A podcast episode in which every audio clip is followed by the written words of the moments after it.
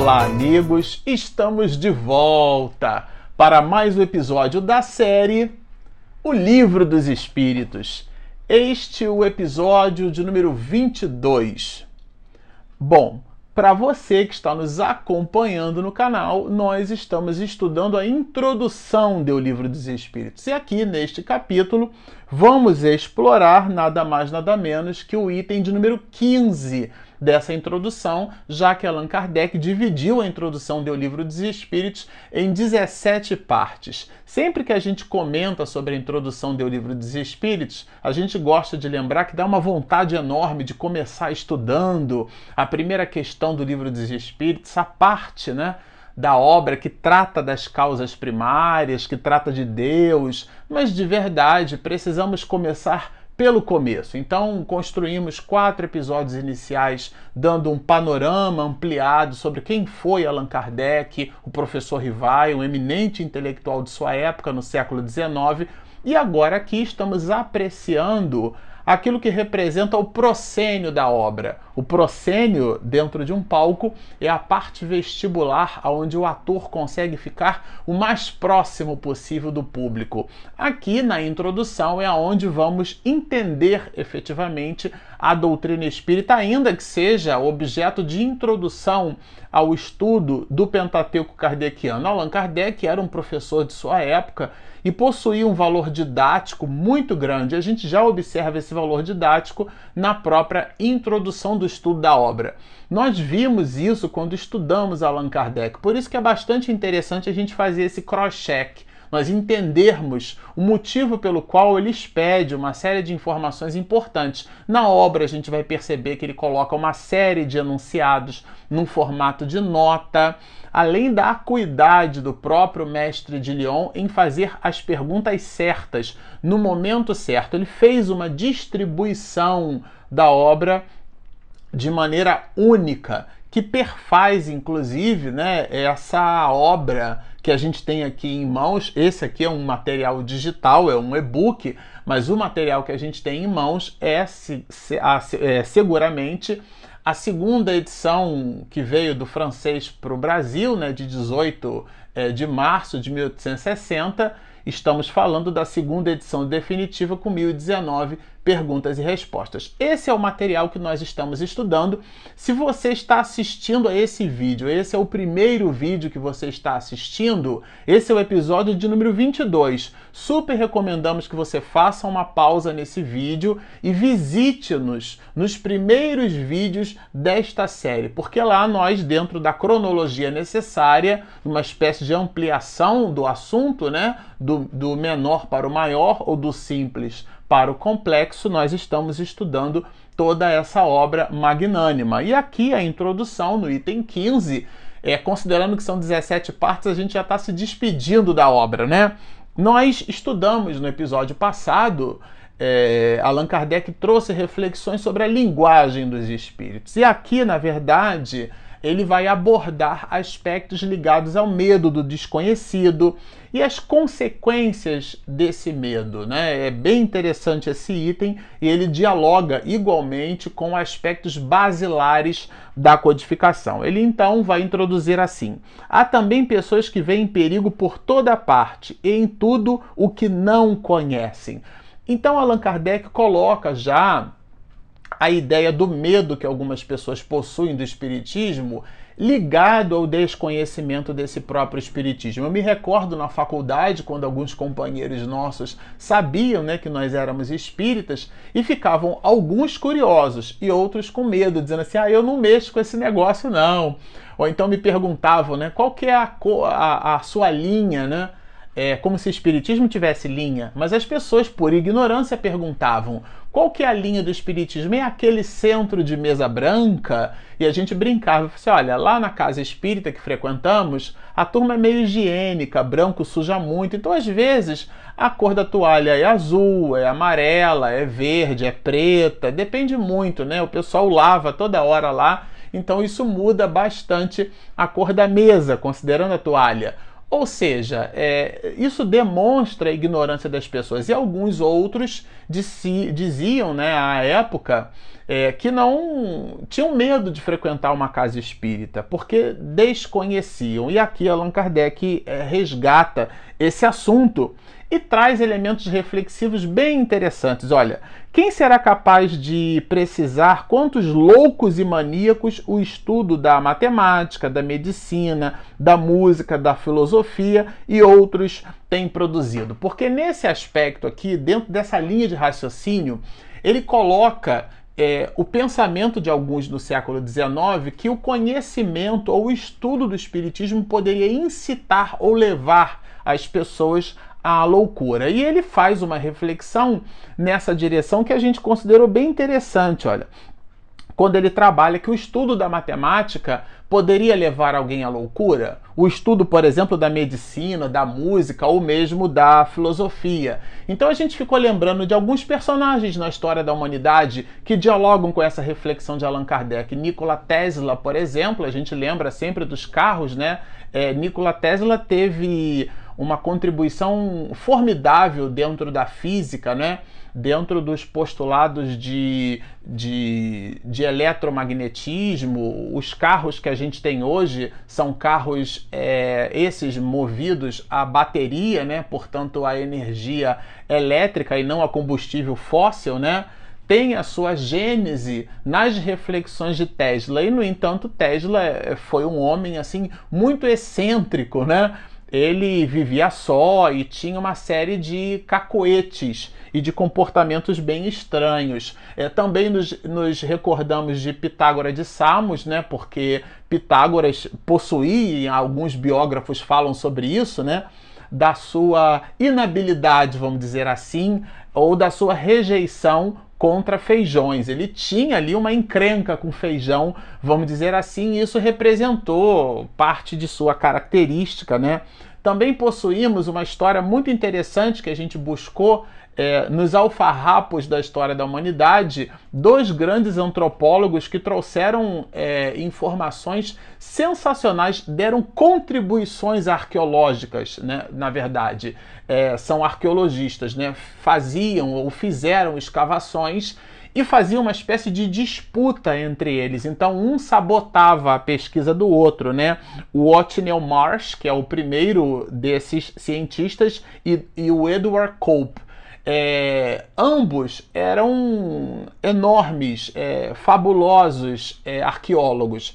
Foram eles, inclusive, que trouxeram é, a visão contemporânea que a gente tem hoje de alguns dinossauros, a forma que se manifesta hoje, inclusive, nas películas cinematográficas. E, no entanto, essas duas pessoas possuíam comportamentos muito equizoides, esquizoides. Entre eles, inclusive, né, há fatos de que um dinamitou a área onde o outro estava fazendo escavações. É, é, enfim, eles brigavam o tempo inteiro entre eles e ambos forneceram enormes contribuições para a humanidade. Nós também, é, não é uma lembrança muito agradável, mas a gente pode lembrar de Joseph Mengele, que foi aquele médico nazista, na verdade ele conquistou um doutorado em antropologia e ele é, desenvolveu uma monoideia, né, um pensamento de identificar variações genéticas em cima dos gêmeos. Então, durante a Segunda Guerra Mundial, é, em Auschwitz, ele sacrificou muitas pessoas, né? produziu injeções letais em pessoas vivas, levantava a pele das pessoas com ela ainda muito vivas, promovia, foi ele inclusive quem instituiu a ideia da câmara de gás, os processos de higienização daqueles centros de, de aquela concentração de judeus, né? que depois ele, ele mandava incinerar depois que os corpos né, estavam ali é, para que não putrefassem naquela região, e várias pestes tomaram, tomavam conta daqueles centros de Auschwitz. E ele, na verdade, é, promoveu processos de higienização e foi condecorado, inclusive, pelo governo, pela, pela frente nazista, né? É, pelos alemães e, no entanto, foi um homem, é, e nessa perspectiva a gente não pode dizer nem que foi excêntrico, ele foi desumano. foi perseguido e, enfim, quando terminou a Segunda Guerra Mundial, ele veio para a América do Sul, alguns dizem veio para a Argentina. Existem alguns relatos que ele teria vivido até aqui no Brasil, mas Joseph Mengele, o ponto alto desse assunto, muito embora tivesse sido na Terra um médico é, condecorado porque recebeu títulos, né, já que era doutor, isto é, possuía doutorado, além da titulação de doutor, que a gente chama médico de doutor, mas esse é, possuía um título acadêmico, no entanto, era um homem é, dotado de uma irregularidade psíquica muito grande. Tudo isso mostra a reflexão de Allan Kardec, que Allan Kardec produz bem alinhada com essas questões. Vamos repeti-la.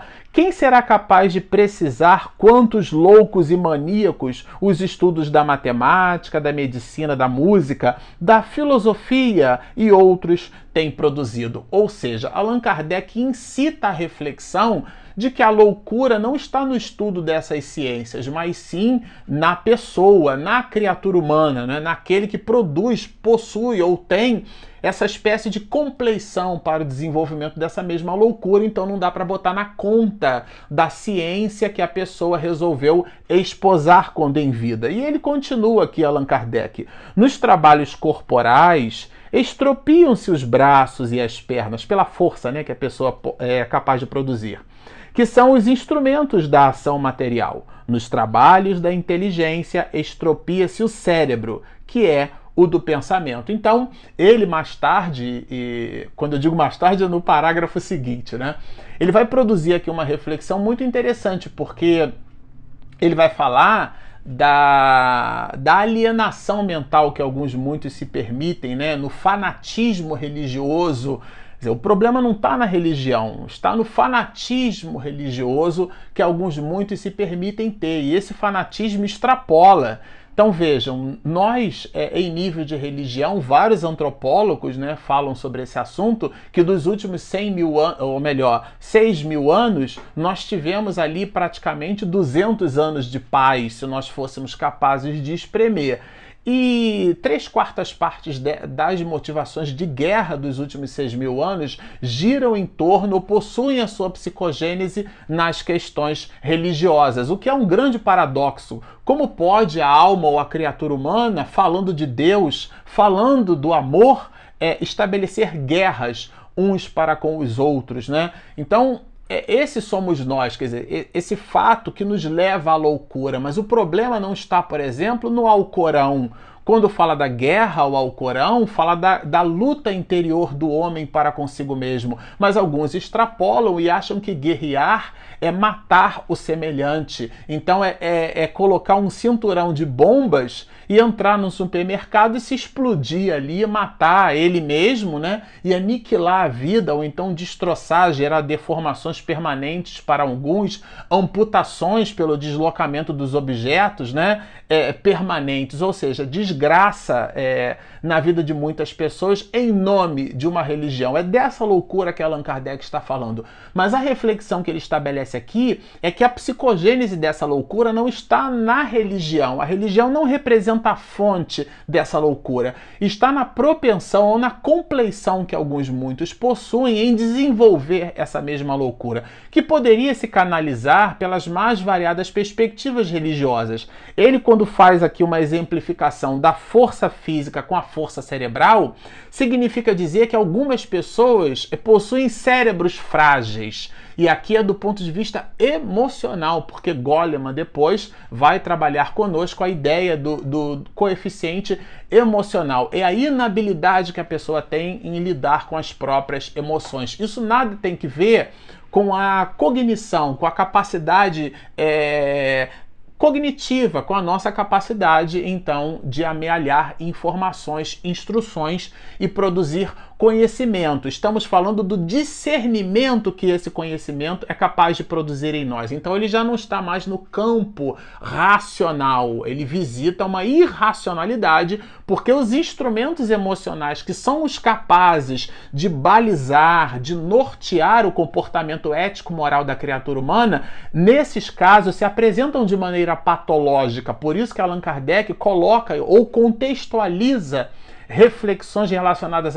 à, à loucura. Gente, isso é muito sério. Porque muitos espiritistas, já que esse canal trata de espiritismo e mediunidade, muitos de nós espiritistas visitamos uma espécie de fanatismo religioso e tudo a gente coloca na conta de reencarnação, contrariando, por exemplo, o Evangelho segundo o Espiritismo, quando trata das causas anteriores e causas atuais das aflições, mostrando que muitos dos nossos reveses são o resultado, esses reveses, da imprevidência do hoje. Nada tem que ver com reencarnação, mas a pessoa constrói uma monoideia, uma ideia fixa, e ela só fala de reencarnação o tempo inteiro, é, mostrando assim aspectos de uma dissociação dentro do elemento primordial, o epicentro do conteúdo espiritista fala da caridade através da imortalidade da alma e a reencarnação é um elemento para isso. Vejamos o, o grau de complexidade reflexiva que gira em torno desses assuntos. Mas Allan Kardec continua.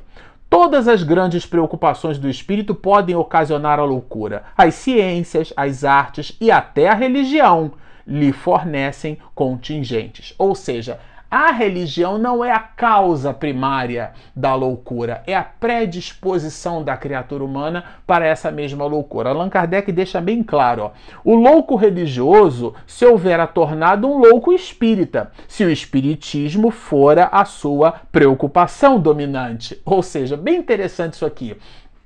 Se a pessoa esposa dos princípios espiritistas, como ela tem tendência à polarização, à exacerbação, ao extremismo, né?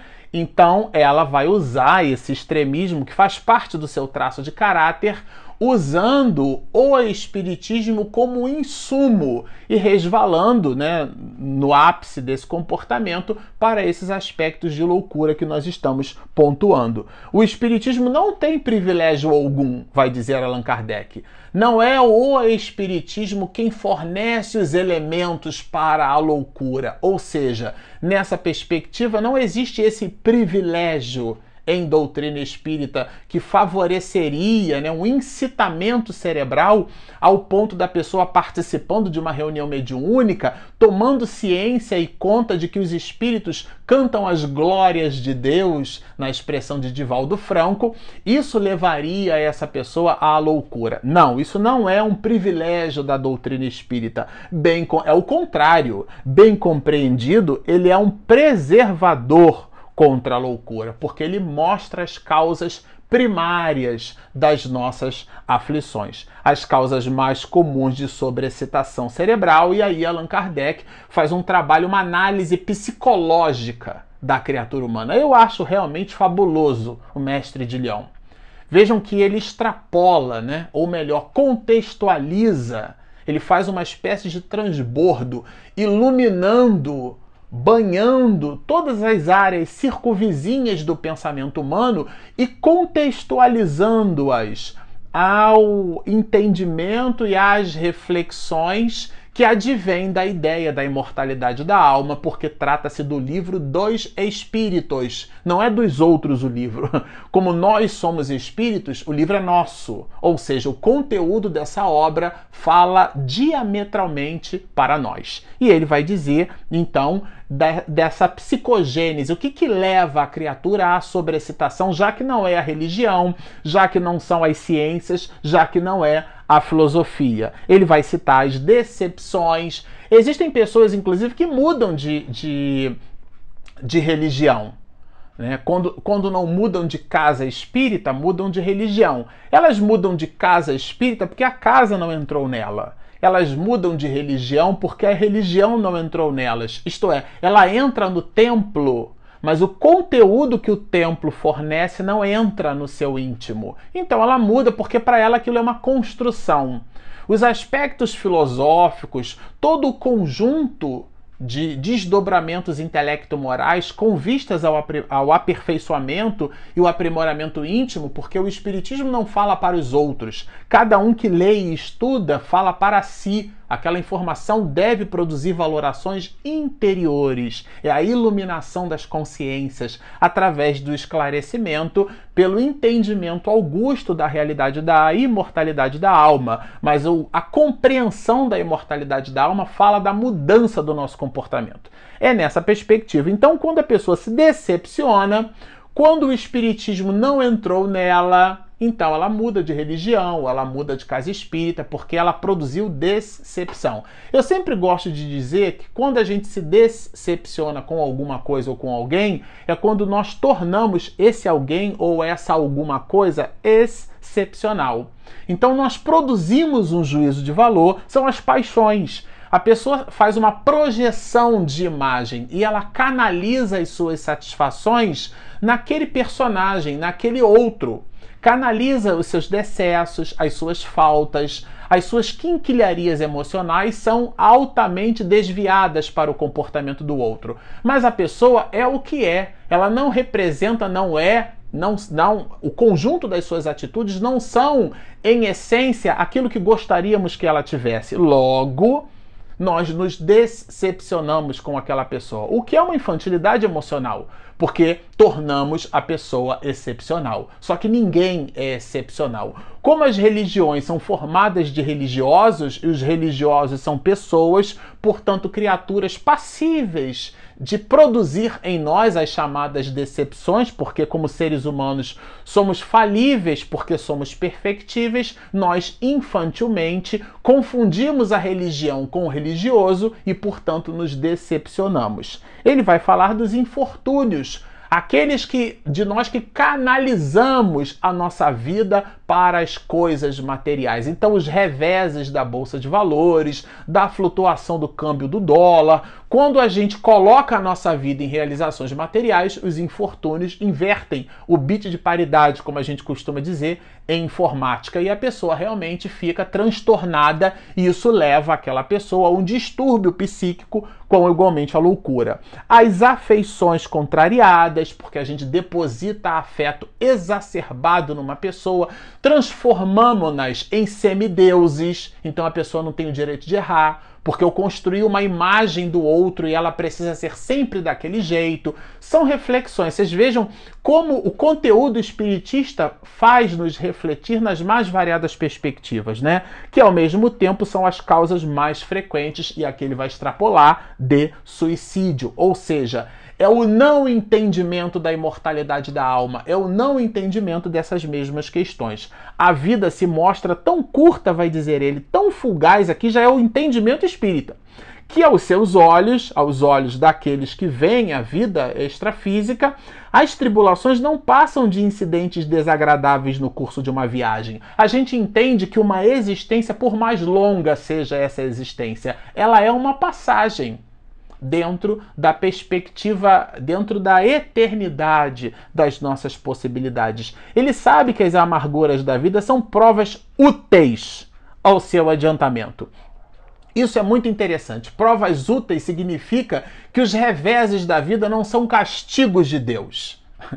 São os instrumentos da lei e porque estamos mergulhados na lei, nós nos servimos desses instrumentos. Então, eles nos dão essas convicções. Olha, suas convicções lhe dão assim uma resignação que o preserva do desespero. A pessoa não polariza para o outro lado, ela entende os mecanismos de causa e efeito. Ela entende que ela é o artífice, o construtor da própria vida que ela representa uma espécie de agricultor da sua própria existência. Ele planta lá atrás e colhe agora. Ou se quer colher tâmaras, já que tâmaras é, é, é frutificam né, em 50 e 70 anos depois, ela precisa ter um planejamento de longo prazo. Então, pensar nas próximas duas ou três encarnações. Conhece também pelo espetáculo que as comunicações com os espíritos lhe proporcionam qual a sorte, a condição, né? Dos que voluntariamente abreviam seus dias. Isso é bem interessante. É o entendimento. Não é a comunicabilidade dos espíritos que leva à loucura. É essa comunicabilidade que produz, possui ou incita-nos através de insumos a nossa melhora, porque a gente produz reflexões. Nossa, Então o Espírito falou que ele passou por isso, vou ficar esperto comigo mesmo, que é a maneira mais sábia de aprender, que é com o decesso, com o erro, com a falta alheia. Dois cachorros atravessando a rua, um vai atropelado e o outro continua andando, porque o animal, no caso aqui do cachorro, não aprende com o erro do outro, mas o antropóide, o Homo sapiens sapiens, esse sim, consegue, pode e deve aprender nessa direção. O diabo, dizem, só mete medo a crianças. É um freio para fazê-las ajuizadas. Sim, é do mesmo modo que o papão e o lobisomem, porque não são histórias para fazer-nos dormir. Os espíritos falam da imortalidade da alma dentro de uma linha de racionalidade. Quando isso visita a fragilidade do psiquismo, nós então nos contrariamos, mas não é de novo o espiritismo, a religião ou as ciências que incitariam esse mesmo prejuízo ao ponto de Kardec nos dizer: bem frágil seria a religião se por não fundir terror, sua força pudesse ficar comprometida. O Espiritismo não nos incita ao medo, nos incita à reflexão. Isso é bem interessante. Ele mostra a realidade das coisas e só com isso neutraliza os funestos efeitos de um temor exagerado. Bom, então está muito claro, o espiritismo está longe de proporcionar a loucura, muito pelo contrário, ele funciona como um antídoto, porque se nos revela de maneira ímpar, singular e analítica a ideia da imortalidade da alma, nos incitando à reflexão de nós mesmos. Bom, vocês percebem que é um conteúdo fabuloso e sempre ao final, se você nos assistiu até aqui, gostou do que ouviu, por favor, lá embaixo, clique em inscreva-se, do lado tem o sininho.